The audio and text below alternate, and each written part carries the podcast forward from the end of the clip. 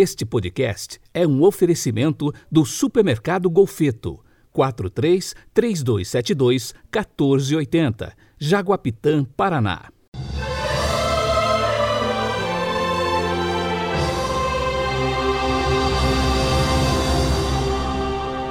Terça-feira, 3 de agosto de 2021. No Evangelho de hoje, Pedro até tenta, mas não consegue caminhar sobre as águas. A cor litúrgica é o verde e o pensamento é de Santa Teresa dos Andes. Abre aspas. Não tenhamos outro desejo senão glorificar a Deus, cumprindo a todo momento sua santa vontade e fazer por amor. Fecha aspas.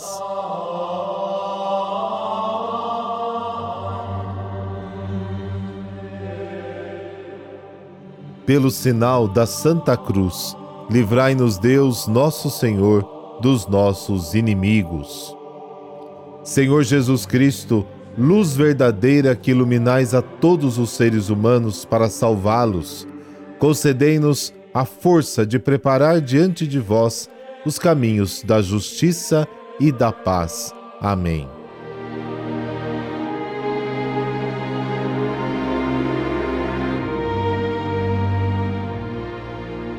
Mateus, capítulo 14, versículos de 22 a 36. Depois que a multidão comera até saciar-se, Jesus mandou que os discípulos entrassem no barco e seguissem à sua frente para o outro lado do mar, enquanto ele despediria as multidões. Depois de despedi-las, Jesus subiu ao monte para orar a sós. A noite chegou e Jesus continuava ali, sozinho. A barca, porém, já longe da terra, era agitada pelas ondas, pois o vento era contrário. Pelas três horas da manhã, Jesus veio até os discípulos andando sobre o mar. Quando os discípulos o avistaram andando sobre o mar, ficaram apavorados e disseram: É um fantasma! E gritaram de medo. Jesus, porém, logo lhes disse: Coragem, sou eu, não tenhais medo. Então Pedro lhe disse: Senhor, se és tu, manda-me ir ao teu encontro caminhando sobre a água. E Jesus respondeu: Vem.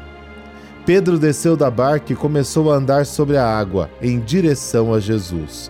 Mas quando sentiu o vento, ficou com medo e, começando a afundar, gritou: Senhor, salva-me. Jesus logo estendeu a mão, segurou Pedro e lhe disse: Homem fraco na fé, por que duvidaste? Assim que subiram no barco, o vento se acalmou. Os que estavam no barco prostraram-se diante dele, dizendo: Verdadeiramente tu és o Filho de Deus. Após a travessia, desembarcaram em Genezaré. Os habitantes daquele lugar reconheceram Jesus e espalharam a notícia por toda a região. Então levaram a ele todos os doentes e pediam que pudessem ao menos tocar a barra de sua veste, e todos os que a tocavam ficavam curados palavra da salvação. Glória a vós, Senhor.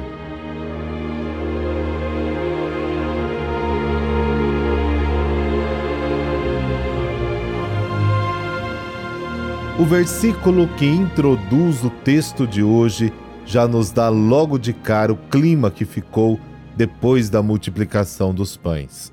Os apóstolos, de repente, se vendo no centro de um acontecimento tão importante, começaram a se achar, com uma glória fácil demais, uma euforia difícil de controlar.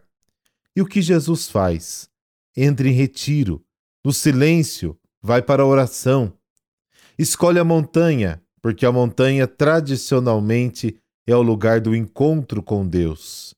E sendo Jesus o Filho de Deus, quer sempre estar na intimidade com o Pai.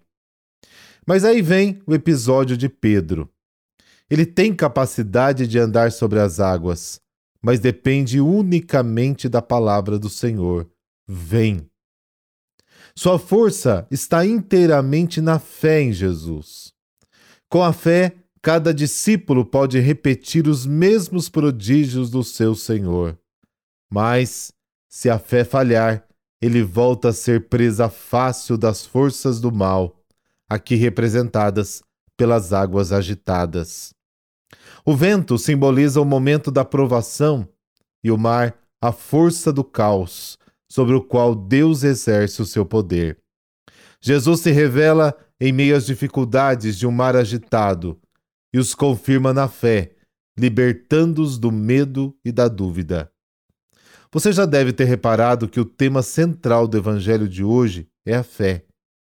E fé é ousar, fé é obediência. Quem pratica a obediência da fé participa da vida de Cristo. Jesus é o Senhor de tudo que existe e de toda a história. Ele nos liberta do mal e da morte, temores que amarram e bloqueiam o ser humano. Para superar tudo isso, é preciso crer em Jesus, confiar na Sua presença e buscar sempre servi-lo, mesmo que muitas vezes a dor parecer insuportável. E aquela palavra de Jesus continua ecoando nos séculos e chegando até os nossos ouvidos. Independentemente do que estamos vivendo neste momento, coragem, sou eu, não tenhais medo.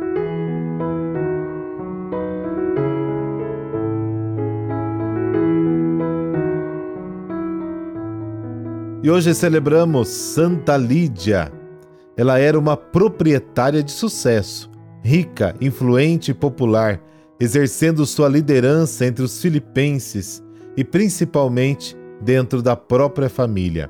Quando a Bíblia fala que Lídia comercializava púrpura, isso significa que ela era muito rica, pois a púrpura era usada como símbolo de alta posição social e consumida apenas pela elite das cortes. Durante uma de suas pregações em Filipos, Paulo e alguns de seus seguidores foram ouvidos por ela. Lídia era convertida ao judaísmo, mas diante das palavras de Paulo, ela sentiu-se atraída profundamente pela mensagem de Jesus. Quando terminou a pregação, Lídia se tornou cristã. Com o seu testemunho, conseguiu converter e batizar toda a sua família. Depois disso, ela os convidou se vocês me consideram fiel ao Senhor, permaneçam em minha casa. E os forçou a aceitar. A casa de Lídia se tornou a primeira igreja católica no solo europeu. Lídia usou todo o seu prestígio social, sucesso comercial e poder de sua liderança para, junto de outras mulheres, levar para dentro dos lares a palavra de Cristo. O culto a Santa Lídia é uma tradição cristã das mais antigas que a Igreja Católica tem notícia. A sua veneração é respeitada, pois seus atos são sinais evidentes de sua santidade. Ela é chamada padroeira dos tintureiros. Por intercessão de Santa Lídia, dessa bênção de Deus Todo-Poderoso, Pai, Filho, Espírito Santo. Amém.